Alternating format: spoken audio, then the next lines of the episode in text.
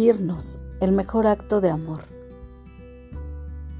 Muchas veces el irnos de las personas, de las circunstancias, de los lugares, es el mejor acto de amor que podemos demostrar hacia los demás. ¿Cuántas veces te has querido quedar porque crees que estás ayudando? ¿Cuántas veces te has querido quedar porque crees que amas a las personas y te necesitan. ¿Cuántas veces te has quedado a querer compartir todo lo que tú has aprendido? Porque con eso pretendes demostrar amor. Pero las otras personas lo están recibiendo de la manera en la que tú se los estás dando las otras personas realmente están sintiendo tu amor, tu cooperación, tu ayuda, o ellos lo están percibiendo de una manera diferente. A través del tiempo, todos aprendemos cosas y nos convertimos maestros. Somos maestros en construir una casa somos maestros en construir una familia. Nos hemos convertido en maestros cocineros. Nos hemos convertido en maestras de limpieza. Nos hemos convertido en maestros de diferentes cosas y queremos compartir a los demás. Y eso suena bien, pero muchas veces las personas no lo están recibiendo o percibiendo como quisiéramos.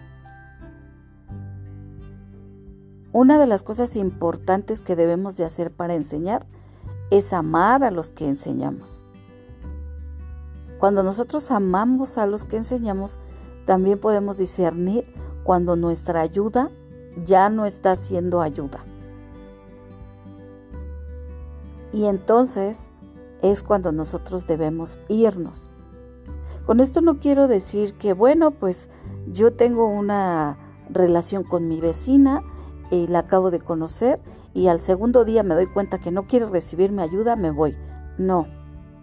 Repito que lo primero que tenemos que tener hacia los demás cuando ayudamos es amor. Entonces el amor nos va a ayudar a ser tolerantes con los demás. Yo voy a tolerar a las demás personas porque aún no han aprendido las cosas que yo ya aprendí, porque aún no han comprendido las cosas que yo ya comprendí. Y entonces tengo que tener tolerancia. Amar es tolerar. Y entonces con esa tolerancia yo puedo transmitir lo que pretendo transmitir hacia las personas. Hay un dicho que dice que el alumno no aprende cuando el maestro está listo, sino cuando el alumno está preparado. Y lo mismo pasa en la vida. Las personas no aprenden cuando tú crees que estás listo para enseñar, sino cuando ellos quieren aprender. De manera literal, si tuviéramos la mejor universidad del mundo y tuviéramos a dos alumnos, uno que está dispuesto a aprender, adquirir todos los conocimientos que su maestro le quiera transmitir y por otra parte está el otro, el que llegó a esa universidad por las circunstancias, por la sociedad. Porque la sociedad le dijo que la universidad era el lugar donde él tenía que estar.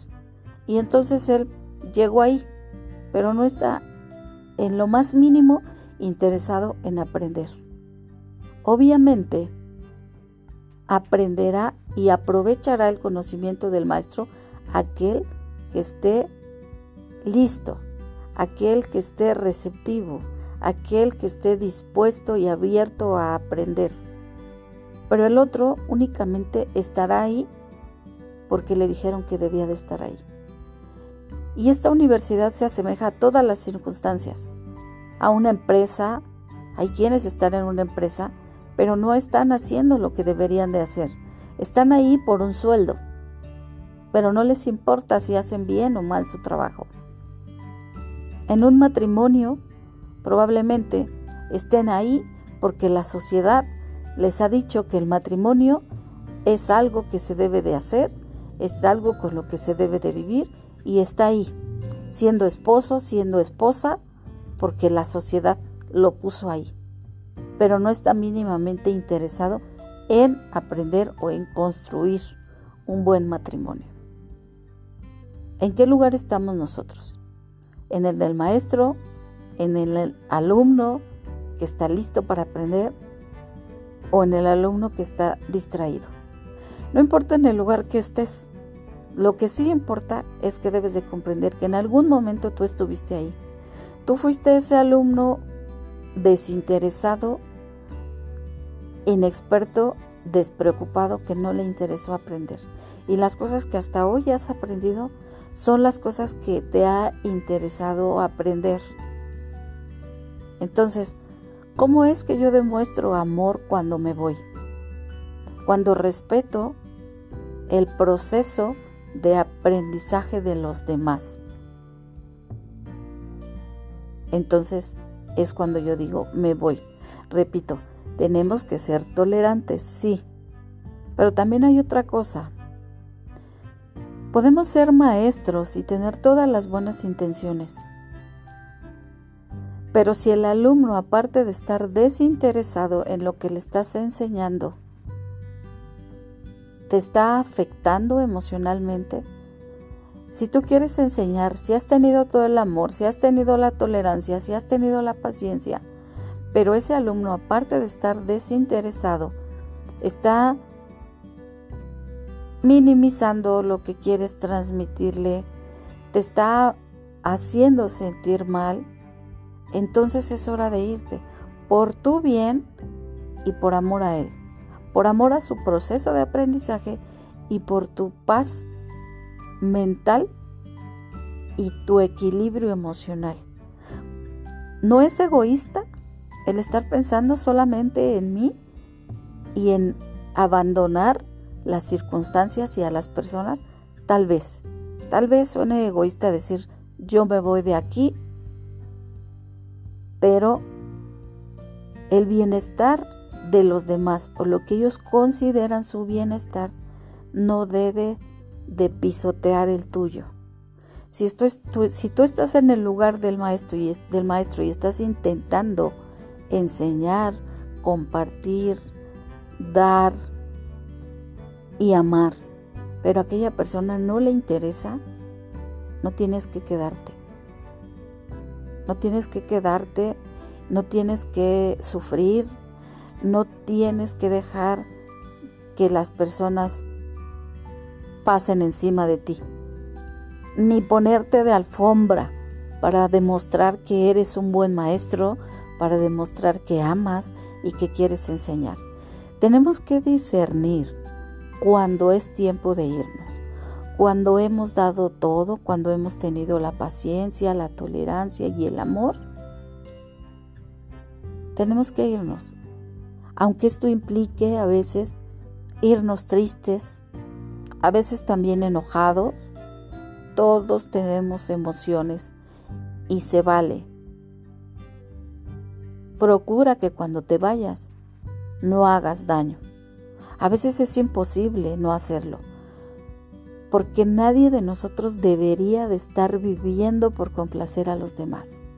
Yo no debo de quedarme y decir es que si me quedo le hago bien y entonces me quedo, aunque me esté haciendo daño, aunque me esté afectando. Entonces me quedo porque soy amoroso, porque soy tolerante y aquí me quedo. No, no está bien. Y tampoco está bien irse luego, luego y decir, ah, no, como no estás recibiendo, adiós.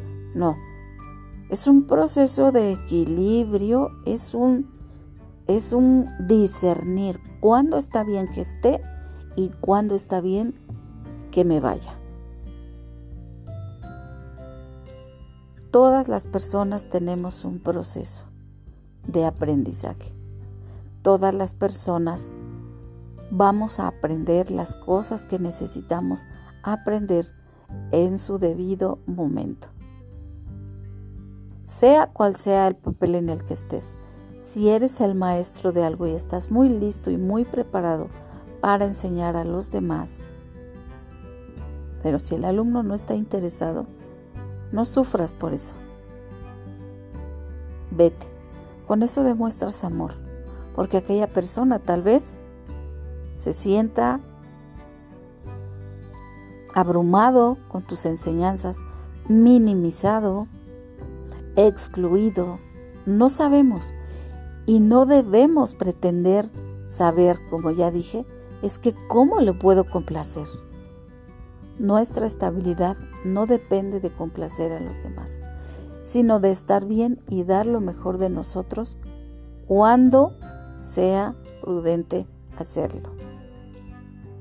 Debemos tener el valor de quedarnos cuando la gente nos pida que nos quedemos. Si una persona necesita tu ayuda, debería pedirla. Eso no significa que, bueno, voy a llegar a una casa y pues si no piden mi ayuda para lavar un traste, pues no ayudo. Si no piden mi ayuda y yo estoy viendo que todo el mundo está trabajando, pues me quedo sentada. No, hay que ser acomedidos, pero no excedidos. No hacer todo lo demás con tal de complacer a otros y que entonces los otros se sienten y tú te pongas a hacer todo lo demás. No, tenemos que aprender a ser equilibrados en todas las cosas. Sí dar amor, sí demostrar amor, sí ayudar, pero lo ideal sería que las personas te pidan ayuda que tú te acomidas de modo que a ti no te perjudique, que seas una persona agradecida, amorosa, tolerante. Pero en el momento en que aquella persona te esté haciendo sentir mal, no quiere decir que vas a dejar de ser tolerante y amoroso. Quiere decir que tampoco vas a permitir que las personas pasen por encima de tu estabilidad. Amar no es ponernos de tapete. Irnos, ¿de qué manera demuestra amor? Amor al proceso de aprendizaje de los demás. Tengamos el valor de vivir y dejar vivir. Muchísimas gracias por escucharme. Mi nombre es Elizabeth Aguilar y nos escuchamos la próxima vez.